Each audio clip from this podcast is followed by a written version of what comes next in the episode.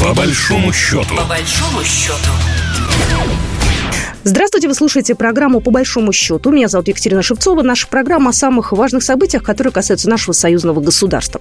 А, вот накануне пришла новость, которую я сейчас озвучу. Беларусь планирует принять участие в саммите «Один пояс, один путь» в Пекине, запланированном на октябрь. Об этом заявил министр иностранных дел республики Сергей Олейник. А, я напомню, что а, Владимир Владимирович Путин тоже планирует быть на этом саммите, будет встреча с Си Цзиньпином, и, в общем, наш вектор такой в сторону Китая вполне себе понятен. У нас на связи Андрей Островский, главный научный сотрудник Института Института Востоковедения РАН, заместитель главного редактора журнала «Проблемы Дальнего Востока». Андрей Владимирович, здравствуйте. Здравствуйте. Я вас попросила бы в начале нашего разговора рассказать, что это за проект «Один пояс, один путь», потому что э, были разные мнения, что это такой чисто китайский, чисто для Китая проект. Некоторые говорят, что это для нашего э, союзного блага тоже хорошо. Что это за проект и какие планы у этого проекта? Ну, «Один пояс, один путь» в 2013 году Си Цзиньпин во время беседы с Назарбаевым, когда он посещал Казахстан в Астане, объявил об открытии широкомасштабного проекта, или она называется китайская инициатива «Один пояс, один путь». Тогда это, правда, назывался «Экономический пояс шелкового пути». Вот этот китайский проект, он, э, китайская инициатива состоит из двух составных частей. Первое – это экономический пояс шелкового пути, это транспортный маршрут, транспортный коридор, который связывает Азию и, и Европу. И второй – это морской шелковый путь 21 века, который идет из Китая от берегов Восточной Азии, от берегов э, Китая, провинции Шаньдун, э, Дзянсу и Фудзянь, туда идет к Азии, к Южной Азии, к передней, так называемой Западной Азии и туда до берегов э, Восточной Африки. Вот эти маршруты, китайский проект, который был, по сути дела, развернулся с 2013 года, или как называется китайская инициатива «Поезд и пусть», она предусматривает создание инфраструктуры для тех стран, которые, с которыми Китай планировал расширять торгово-экономические связи. Си Цзиньпин, который в свое время в 2003, с 2003 года возглавлял свободную экономическую зону Сямынь, это провинция Фудзянь Китайской Народной Республики, у него пришла в голову идея, а что помочь этим странам, которые не могут э, довольно активно развивать торговлю с Китаем из-за отсутствия соответствующей инфраструктуры, создавать эту самую инфраструктуру, помочь им создавать инфраструктуру. Для этого было создано два крупных банка основаны. Ну, первый банк – это Азиатский банк инфраструктурных инвестиций, где китайская доля там преобладающая, где-то более трети. Вот в этом банке, кстати, есть и участие Российской Федерации, где-то менее, менее 5% наших активов в этом банке. И второй – это э, фонд э, «Шелкового пути», общий объем уставного капитала Азиатского банка инфраструктурных инвестиций – 100 миллиардов долларов, фонд «Шелкового пути» – 40 миллиардов долларов. И работа началась с 2013 года. Надо сказать, что на первом этапе был большой скептицизм, а что получится, и получится ли это. Вот, но надо сказать, что если мы посмотрим, уже 10 лет прошло, обращая внимание на то, что увеличилась доля стран по одного пояса и одного пути в общем объеме внешней торговли. Если раньше она составляла где-то менее 20%, сегодня это где-то около 30%. Вот. Ну и, соответственно, морской фонд шелкового пути тоже довольно активно принимает участие в развитии инфраструктуры. Что касается э, наших стран СНГ, в частности Беларуси, Беларусь тоже довольно активно занимается этим проектом. В частности, в Беларуси с помощью Китая создана экономи- свободная экономическая зона «Большой камень» недалеко от Минска. И, надо сказать, с помощью Китая Белоруссия тоже довольно активно развивает там экономическую деятельность. Что касается России, Россия на первом этапе тоже пыталась довольно активно развивать это сотрудничество, по крайней мере, когда Владимир Владимирович Путин в 2015 году выезжал на форум «Пояс и путь» в Китай, предполагалось, что будет построена высокоскоростная железная дорога Москва-Пекин через Казахстан, через Казань, Екатеринбург и затем через Казахстан. Но, к сожалению, по каким-то причинам сказали, что вроде это как бы нерентабельно, это, этот проект был отодвинут куда-то в сторону.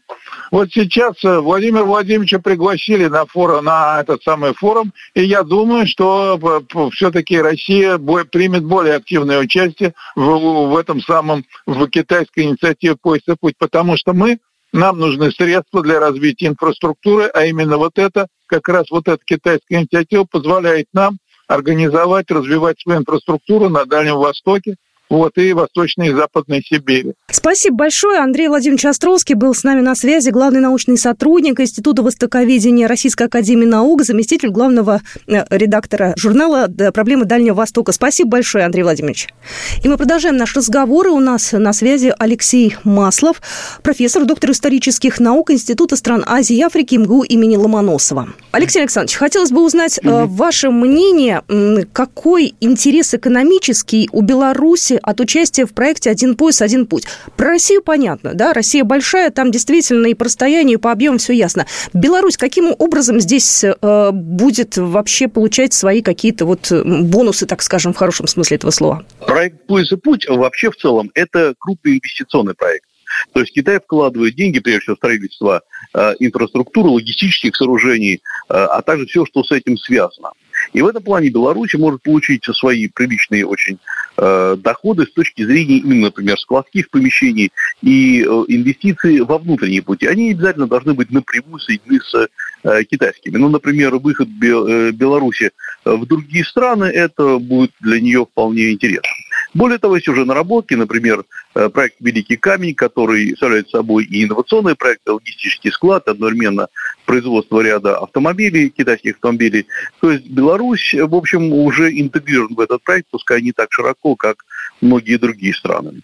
Э, а вот у России другой интерес, потому что, по сути дела, Россия, российская позиция, на мой взгляд, вначале более взвешенная, чем белорусская, и Россия считает, что Э, проект «Пояс и путь», инициатива «Пояс и путь» – это очень хорошая, очень качественная, но все же китайская инициатива, и Россия не должна быть частью китайской инициативы. А вот сотрудничать в рамках, э, например, ЕАЭС или Тройственного союза э, Беларусь, Россия и китайская инициатива «Пояс и путь» здесь вполне разумно, и речь, например, может идти об использовании российских путей доставки грузов э, через Россию, Беларусь и, возможно, далее в Европу. Но здесь есть другой момент. Дело в том, что уже нынешних российских э, логистических сооружений недостаточно для того, чтобы э, заниматься экспортом и импортом. Уже в течение нескольких последних месяцев наш восточный полигон просто забит. Нам не хватает вагонов, полу, полуплатформ для перевозки контейнеров. И в этом плане, если, например, проект будет нацелен на то, чтобы расшить это э, бутылочное горлышко, здесь будет интересно и России, и Беларуси. С 2013 года, да, уже эта идея развивается. Насколько она сейчас э, э действительно как-то ускоряется? Потому что, ну, одно дело в 2013 году все это затевать, э, когда не было тех санкций, не было специальной военной операции, вообще мир был другим. И сейчас все поменялось. То есть здесь есть какие-то изменения по сравнению с десятилетней давностью?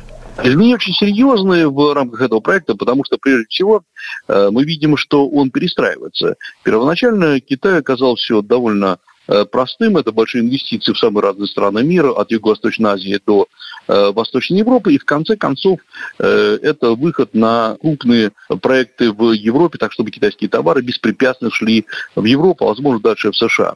Всего к проекту присоединилось почти 156 стран. Инвестиции составили по самым приблизительным подсчетам около миллиарда долларов.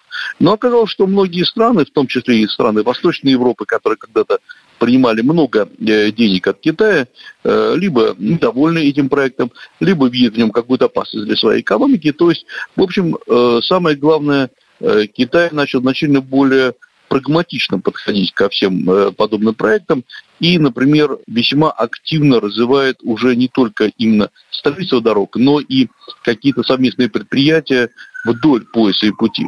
В любом случае, с одной стороны, это, конечно, может ускорить мировую торговлю, европейскую торговлю, но с другой стороны, это вызывает ответные меры, например, то, что э, США в ближайшее время будет развивать свою, свой проект по линии Индия, Европа и дальше морские доставки в США и ряд других. Поэтому, конечно же, и сама по себе инициатива китайская, она постоянно претерпевает э, самые разные изменения. Я еще слышала версию, что э, участники этого проекта будут закредитованы Азиатским банком инфраструктурных инвестиций, что у Китая есть э, как бы своя здесь логика и свой интерес, да, что мы будем э, ну, в некой зависимости. Это вот вы согласны с этим или нет?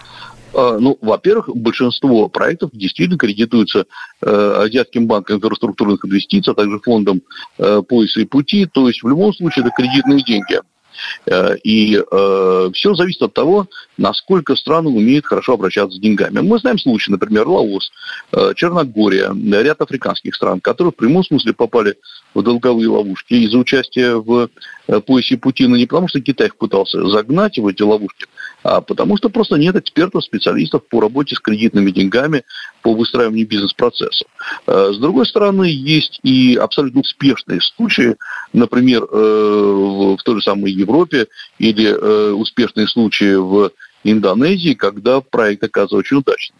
И есть случаи, когда страны, опасаясь э, вот таких ловушек, просто отказываются от ряда проектов, например, Малайзия или Чехия. Поэтому каждая страна решает все для себя. Очень важно понимать, что когда страны присоединяются к поясу пути, нужно иметь пул экспертов по работе как с Китаем в целом, так и с китайскими деньгами в частности. Алексей Маслов был только что с нами в эфире, профессор, доктор исторических наук Института стран Азии и Африки МГУ имени Ломоносова. Это была программа «По большому счету». Оставайтесь с нами. Программа произведена по заказу телерадиовещательной организации Союзного государства. По большому счету. По большому счету.